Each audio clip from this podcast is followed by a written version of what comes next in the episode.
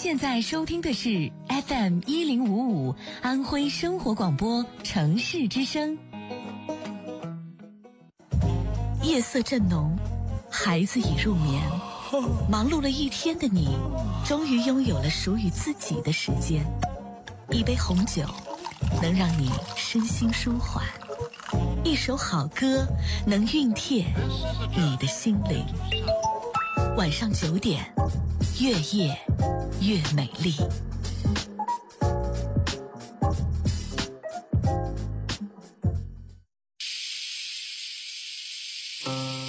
蝉在高树上奋力歌唱，像是要早早唱完整个夏天。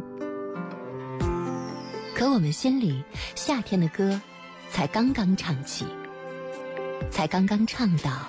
昨天那个夏天，微风吹过的一瞬间，似乎吹翻一切。蜀山下，晚风凉，我在你身旁。徐徐时光，每晚九点，夜色灿然，暖心相伴。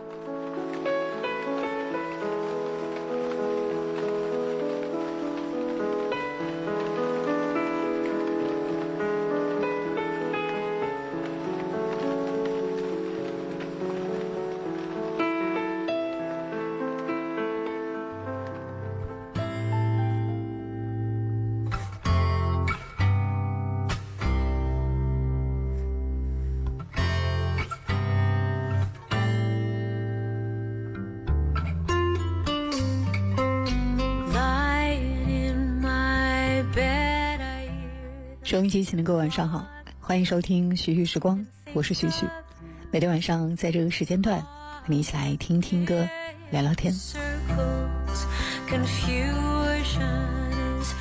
昨天的朋友圈有很多人在晒天空，不知道你有没有被那么美、那么美的颜色所惊到？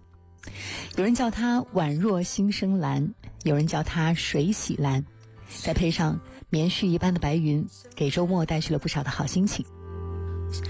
那你知不知道为什么在一场雨水之后的天空会蓝得特别透彻呢？说起来啊，这个道理解释起来呢要一大堆一大堆，但是理解了之后呢，其实还挺简单的。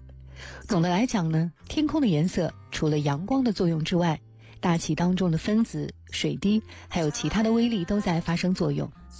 下过大雨之后，空气当中的颗粒杂质被冲刷干净了，留下的是氮气、氧气、二氧化碳等等尺寸比较小的大气分子，而这些大气分子呢，远远小于可见的光的波长。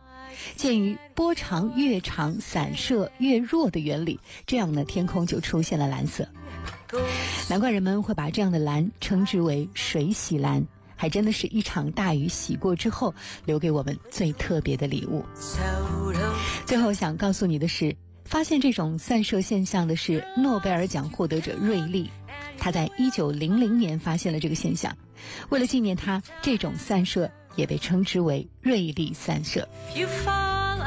在未来的这个七月，因为酷暑到来，也伴随着夏天的暴雨会经常到来，所以这样的水洗蓝我们还会经常遇见。甚至还会出现彩虹，所以说七月的天空很值得期待。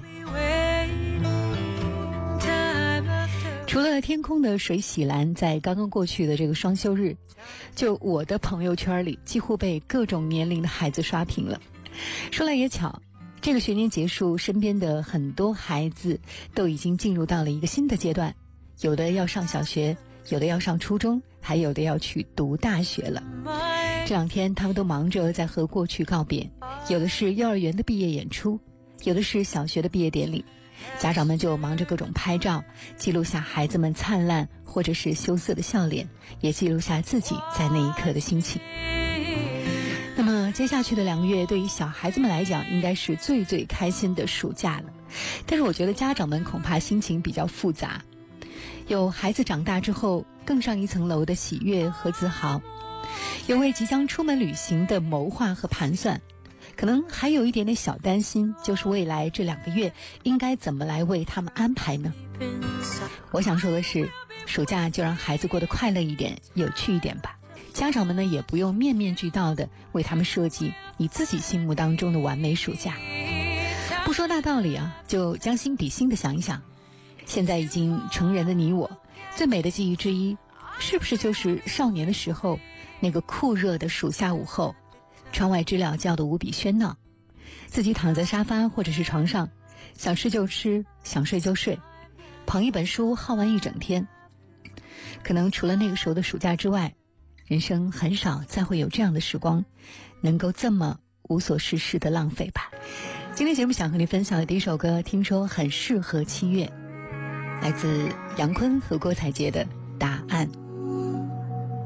有个简单的问题，什么是爱情？它是否是一种味道，还是引力？从我初恋那天起，先是甜蜜。然后情节就会有风雨，像蓝天白云，晴空万里，突然暴风雨，无处躲避，总是让人始料不及。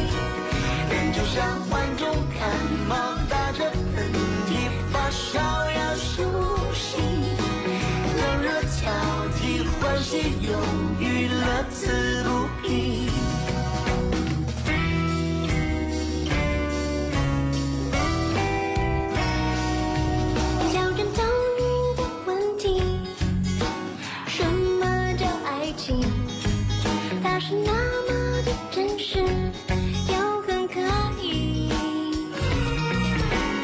我许多誓言，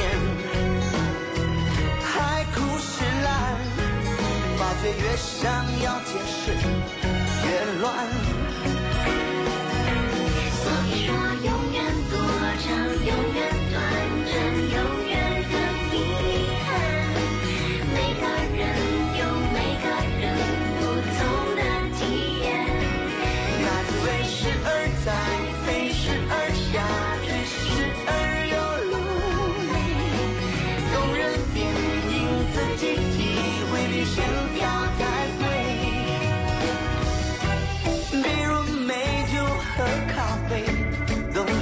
对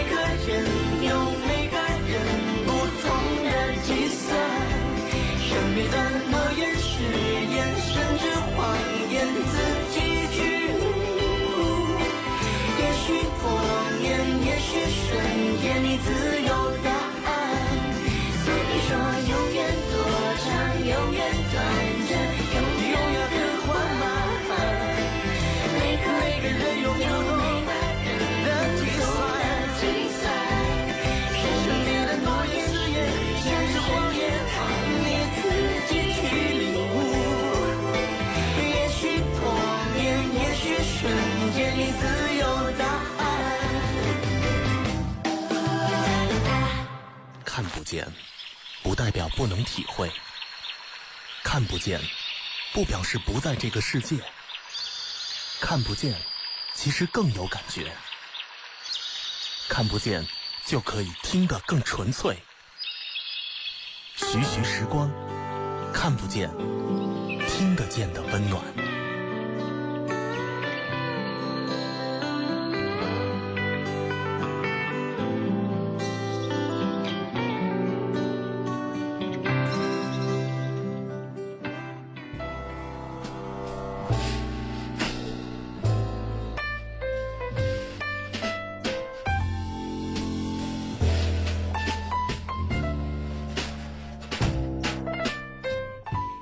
是我和你的徐徐时光，欢迎继续关注收听。在上个礼拜的节目里，有一期谈到了这两年，国家有数据统计，主动离婚的女性越来越多了，尤其是那种财务和精神都相对独立的女性，因为不依附婚姻带来的安全感，所以更有勇气做出这样的选择。在那期节目播出之后，我的微信、微博里收到了两个很有质量的留言。有一个叫做沙拉绿的朋友说：“去年是我们结婚二十周年，值得庆幸的是，我们依旧拥有一份真挚和热烈的感情。这些年，因为双方家庭背景差异非常大，磨合的过程当中也遭遇了很多挫折，不是没有过争吵、质疑、痛苦和失落。”但是每到接近崩溃的边缘，就会想起婚前的承诺，无论发生什么，绝不放弃。当然，幸运的是，再糟心也没有触碰底线的事情发生。想说一些不同的观点。他说：“选择的自由度看起来拥有更多自主权，女性更加自信独立。但是从心理学的角度来讲，因为有退路，反而有些轻视了。”婚姻和感情都需要巨大的付出和呵护，这里面不仅仅指的是对家务和金钱的不计较，对另外一半心理细微变化的洞察，给予理解和支持更加重要。顺风顺水长大的，在善解人意上几乎没有不输的，而且通常输了还不知道输的理由，不懂认错，非常可惜。所以。希望大家都能够把幸福进行到底。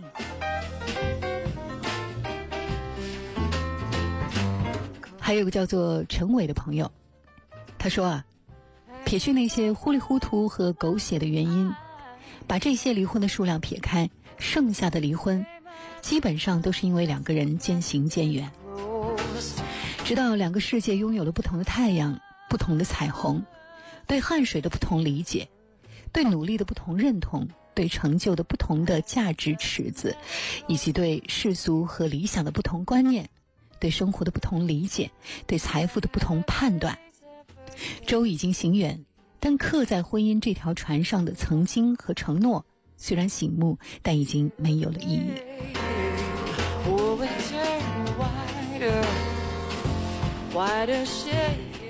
这两个朋友说的都很好。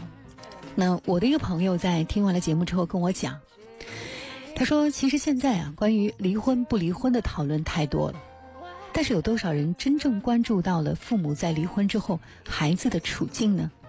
以及父母的婚姻的变化对于孩子未来成长的影响呢？”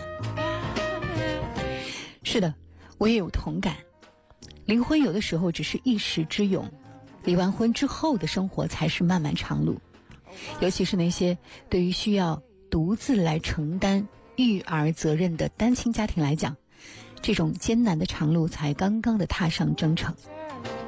我们所了解的绝大多数离婚的家庭，小孩基本上都是由妈妈来带的。但是生活当中，如果他并不是你亲密的朋友的话，他并不会主动告诉你自己现在正在面临的家庭情况。比如我在上个月。也刚刚才听说，我们有个同事离婚了，他已经离婚两年了，但身边几乎没有人知道这件事情。我们看到他，觉得他的生活还是一如平常。所以可能啊，在你身边，你完全不知道的一个看上去云淡风轻的女人，可能正在同时承担着独自带娃，以及又要赚钱养家的两份重担。单亲妈妈这个群体所要面对的是无人支撑、无人分担养育孩子的沉重的经济压力和精神焦虑，是在工作和照顾孩子之间分身乏术，是婚姻关系破裂本身所带来的情感困扰。那今天晚上的节目，想和你分享几个境遇不同的单亲妈妈的故事，还有一个呢是在单亲家庭当中长大的孩子的故事。今天晚上的这些故事，可能并不能够带来一些确定答案，但是还是希望能够给这个伟大的群体以信心和勇气，因为他们就在我们的身边，他们也就是我们自己。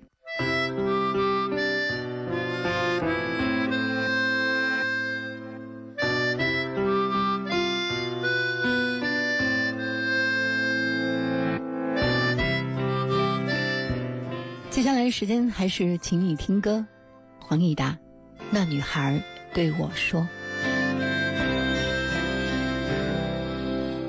心很空，天很大，云很重，我很孤单，却赶不走。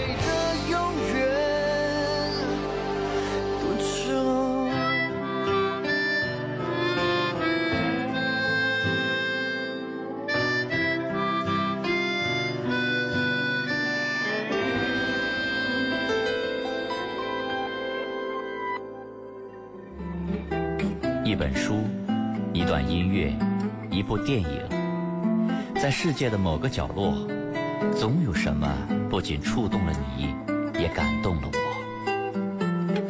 让我们聊慢慢的聊敞开心扉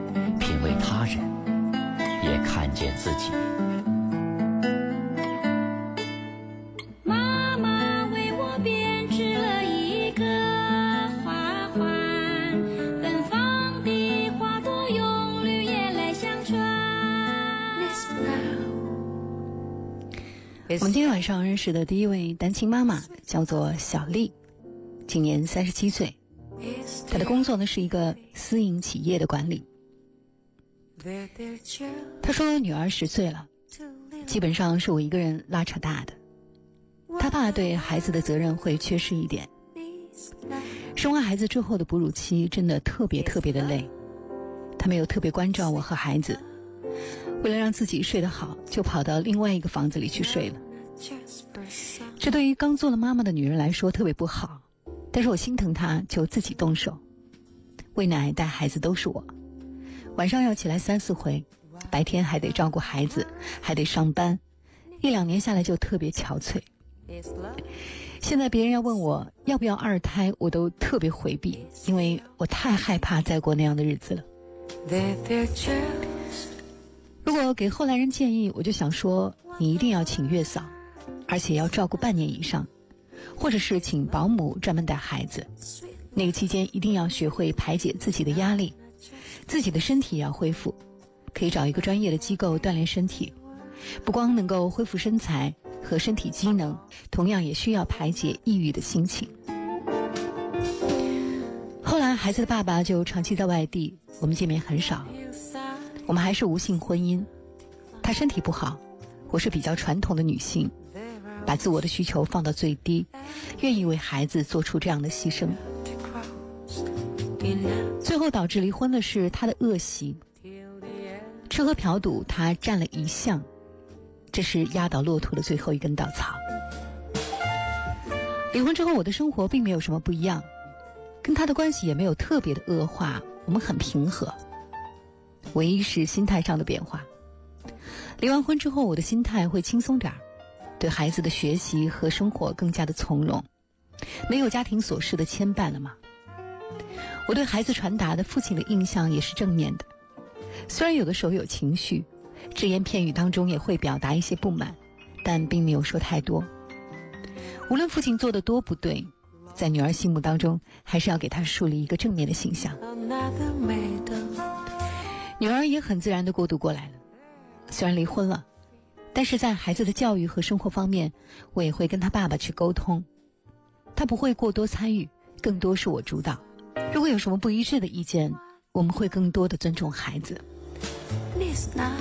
孩子在学校如果受了委屈，我跟他爸爸同时做开导的话，他会更听他爸爸一些。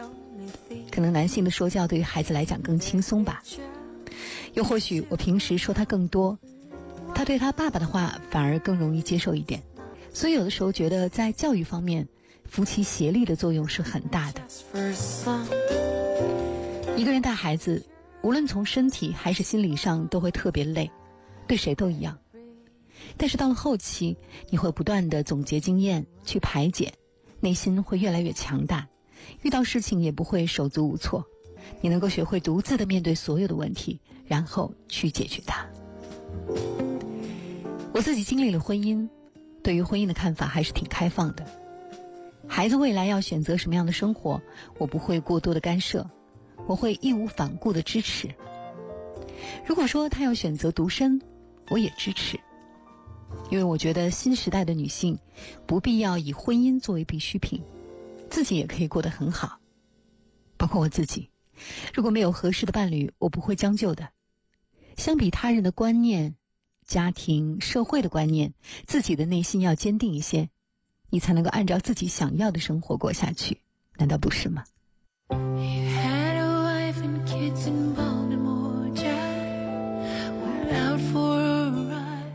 接下来我们再来认识第二位单身妈妈，她今年三十六岁，是一个自媒体从业者，她的名字叫做安妮，离婚五年，女儿七岁。说：“我是在女儿两岁的时候离婚的。我跟我前夫有感情基础，但是在生完孩子之后，关系变得很糟，后来没挺过来就离了。我后来经常想，如果当时两个人能够再坚持一下，是不是现在也过来了？小孩在三岁之前，对于很多夫妻来说都是一个很大的挑战。那个时候的妻子很脆弱。”如果丈夫不体谅的话，那么这个坎儿就很难过去。离婚之后的生活还是很艰难的。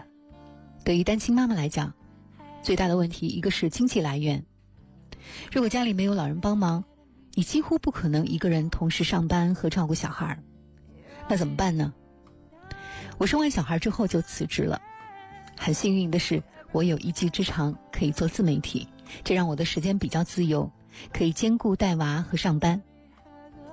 但尽管如此，还是需要我妈妈的协助，才有可能生存下来。我也很感谢我妈妈，放弃了自己的生活来照顾我们。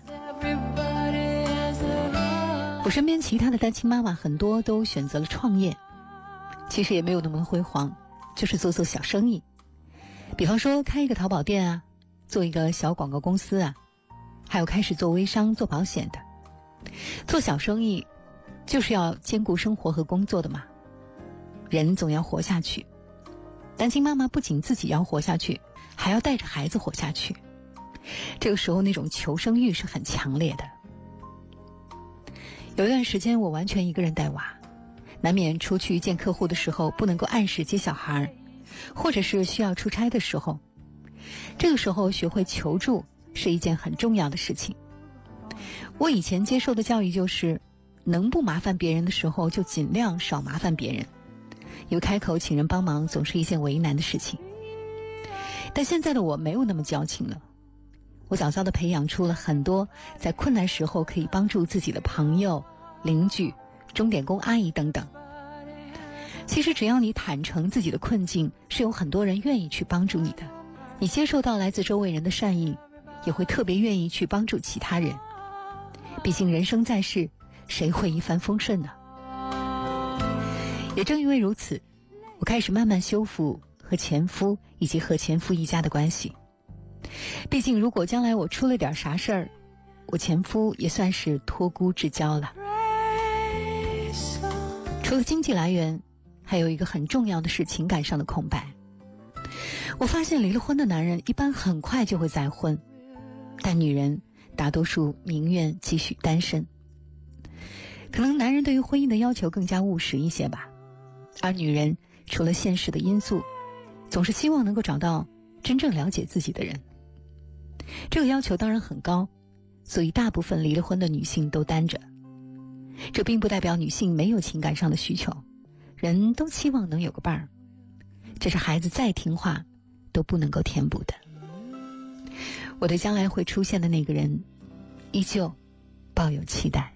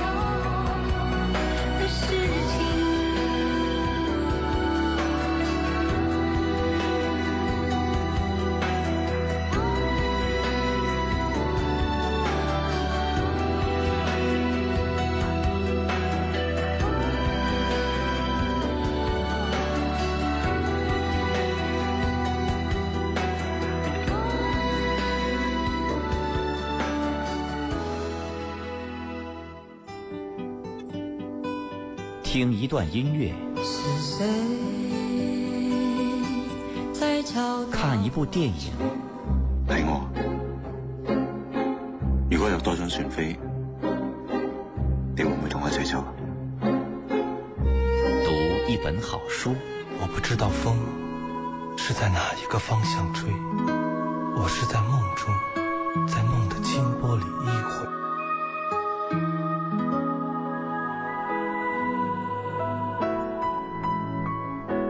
徐徐时光，夜色灿然，暖心相伴。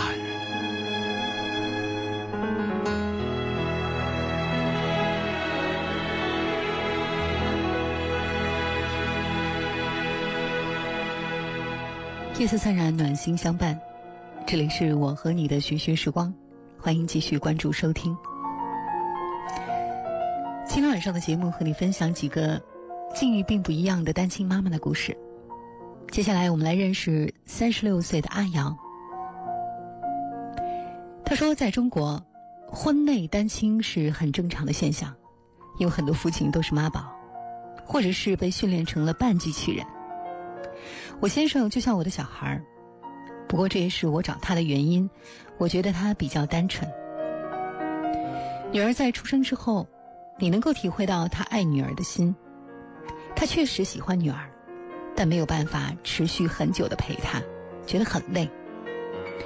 这些年我们长期两地分居，我一个人带孩子好像也没有什么问题，除了有的时候人手不够，爸爸长期不在身边。对女儿的影响可能也有，但具体在哪里呢？我也说不好。小朋友以后可能会发掘出来吧。很多爸妈一起带大的孩子也有很多问题，在幼儿园培训班看到很多小朋友，父亲很严厉，小朋友就畏畏缩缩的。或许有一个不错的爸爸会更好一些，但没有就没有，坦然接受吧。如果觉得自己缺了什么，那心态更不好。如果你预先设定了完美的情况，可能就会心里不平衡。可是我总想，那原始社会、母系社会的时候，大家都不知道爸爸是谁，不也都这么活下来了吗？现在孩子的教育都是我说了算，他也很认同。比如大家都觉得刷题为了应试让孩子做这个做那个是不合理的，就送孩子上了一所私塾，他也没有反对。孩子学校里的小朋友都开开心心的，挺好。偶尔也会觉得两个人带小朋友一起生活很好，比如想让他的爸爸带他出去玩一玩，这对小孩来讲是一个新的感受。我想影响小朋友更多的是大人怎么看待这个事情。如果我觉得他缺少爸爸是一件很痛苦的事情，那他也会觉得很痛苦。如果我们觉得这个事儿就是很平常的话，那我想他也一定会觉得很平常。前面和你分享的三个故事都是来自单亲妈妈，那今天节目最后和你分享的这个故事，是一个来自单亲家庭的女孩的讲述。她叫小黎，今年二十七岁。七岁的时候父母离婚，后来随母亲生活。她说算起来，父母离婚已经整整二十年了。离婚的原因他们没跟我聊过，我觉得应该就是生活上那些大大小小的事情吧。小时候有印象的只有一句话：“爸爸妈妈分开了，但还会同样爱你。”长大后听的大部分是抱怨，母亲说她怎么苦怎么苦，过不下去才离婚的。父母离婚，我从小就能够理解他们。不开心的话，分开不是更好吗？但我从小就知道我跟别的小朋友不一样，比如从小把自己和别的小朋友差异化看待。人家是有人疼、有人爱的宝宝，我不知道自己是个啥。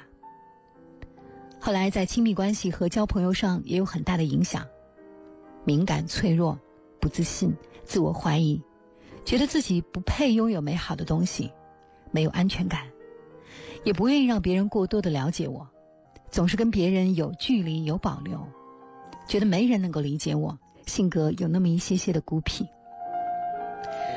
而且我觉得挺麻烦的是，会对婚姻和一切关系都有不信任感。连我的爸妈都会离开我，还有谁不会离开我呢？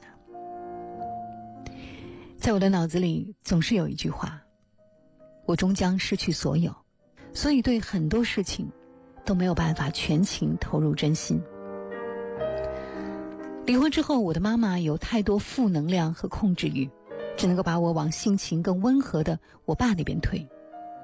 他觉得我爸是骗子，极其抠门，不舍得给我们花钱，让我跟他有同样的想法。如果我不听他的，他就会觉得，他就会说我是白眼狼，他就会说我是白眼狼。上大学的时候，母亲还到我宿舍来闹，当着同学向我诉苦。我觉得他可怜，但确实没有办法理解他的感受。任何人都没有办法完全理解当事人的感受，这只能够自己去疏解。我觉得他不应该把这个压力转嫁给我。他这么多年来还在纠结之前的事情，没有释怀和成长。离了婚也没有活成自己想要的样子，这是我特别不能够接受的。因为我们仨儿都过得不好，然后才知道小时候那些话都是骗小孩子的。母亲一个人抚养孩子，确确实实有辛苦的一面，但我不希望她变成能够控制我的资本。我实在无法忍受了，就选择远离。我觉得什么时候能够做到舒服的相处，才会慢慢的跟他恢复到正常一点的母女关系。我交过几个男朋友的，每一次都觉得可以和他们结婚，但最后还是发现没有办法一起生活。也没人跟我讲过这些，我身边都没有幸福婚姻的例子让我学习，所以现在对于感情持悲观的态度。我觉得可能一辈子都找不到那个人了。对生孩子这个事情更有些排斥，特别怕养不好他。所以十八岁之前，家庭对于孩子建立人生观很重要。我怕因为大人的问题，导致孩子有一个不完美的人生，所以。在我自己没有准备好之前，我想我是不会生小孩的。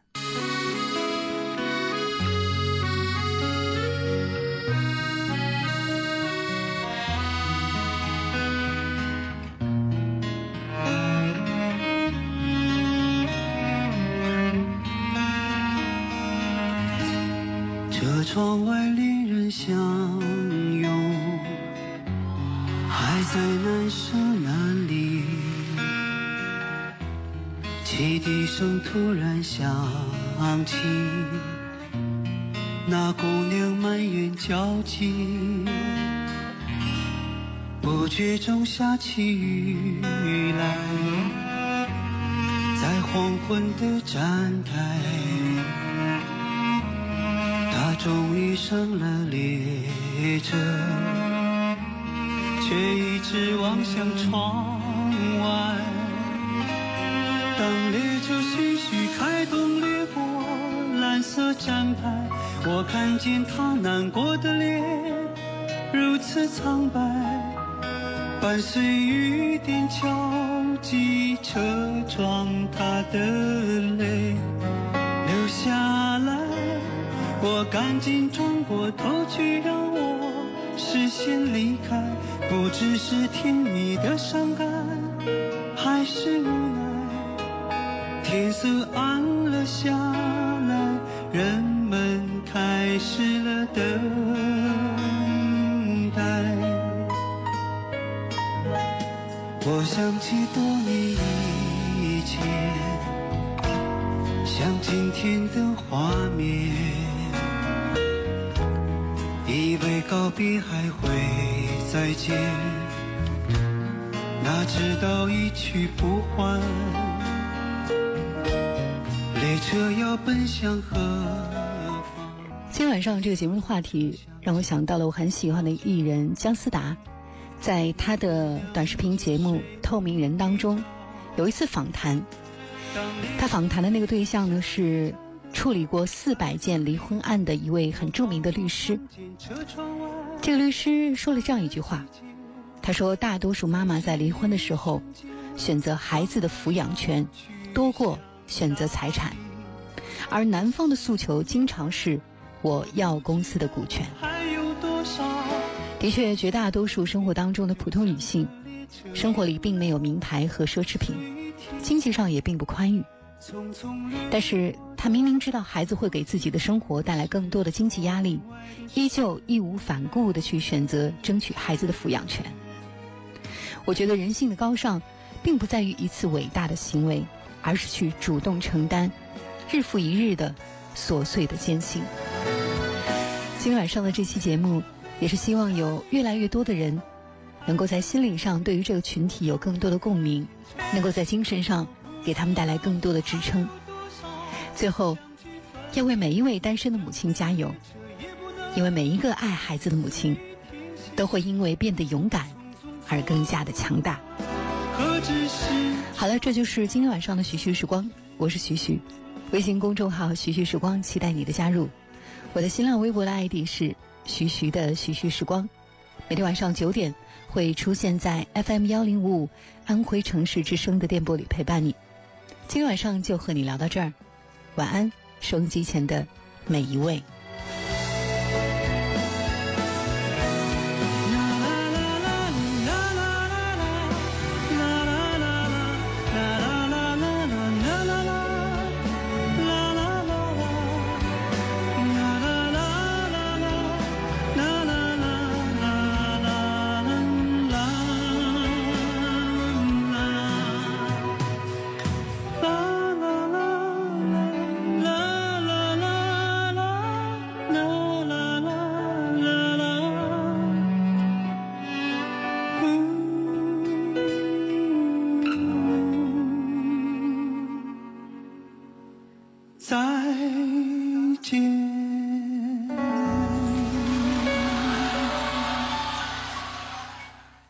本节目版权为安徽广播电视台独家所有，未经许可严禁使用。小小的光亮就足够，在黑暗中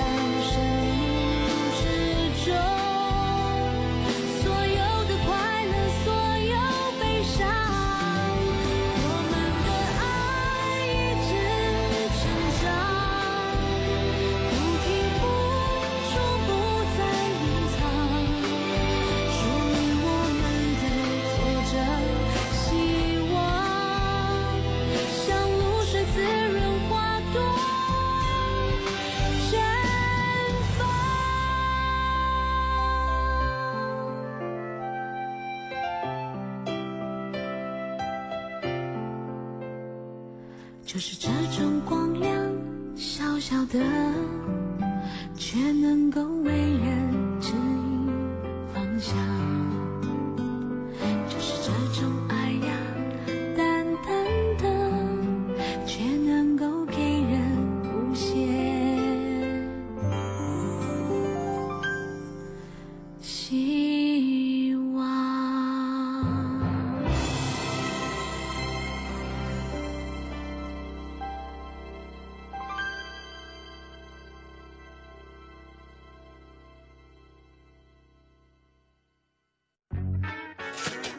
生活是早上刚出炉冒着热气的面包，妈妈再见。好生活是送孩子进校门前，看见他露出的笑脸。好生活是上班路上还能看两页喜欢的小说，好生活是带着便当和好朋友坐在湖边，一边午餐一边聊天。好紧张啊！好生活是第一次陪爱人产检，和他一起迎接新生命的喜悦，让听觉捕捉生活的细节。在内心哼出你最爱的旋律。FM 一零五五，安徽生活广播城市之声。好生活，听我的。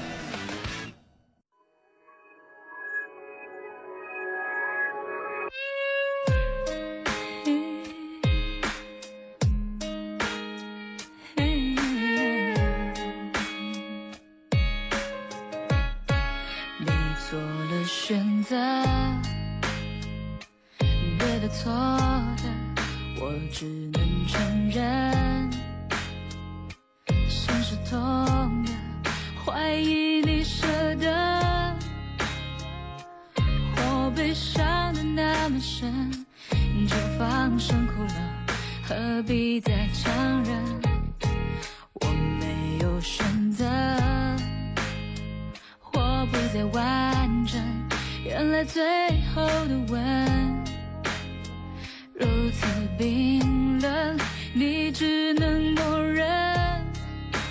我要被割舍，眼看着你走了。如果这不是结局，如果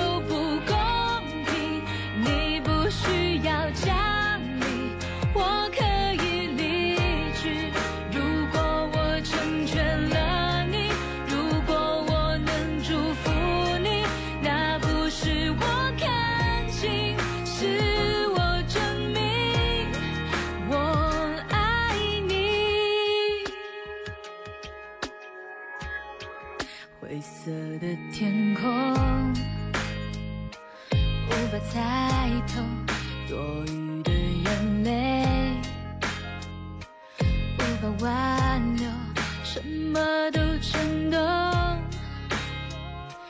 感觉真的好脆弱，被呵护的人原来不是我，我不要你走。我不想放手，却又不能够奢求。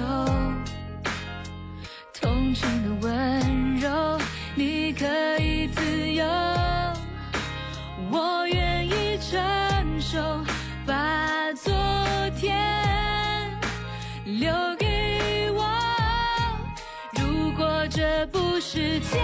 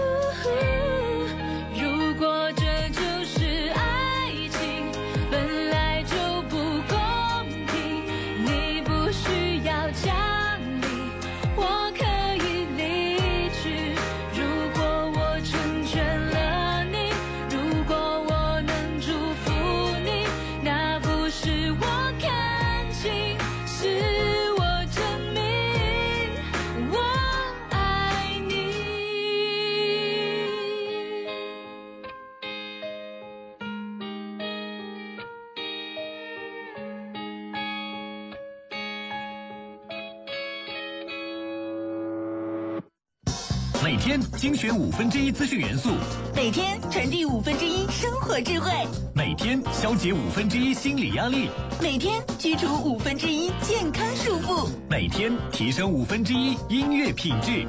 每天为你搭配最佳生活营养比例，FM 一零五五安徽生活广播城市之声。好生活听我的。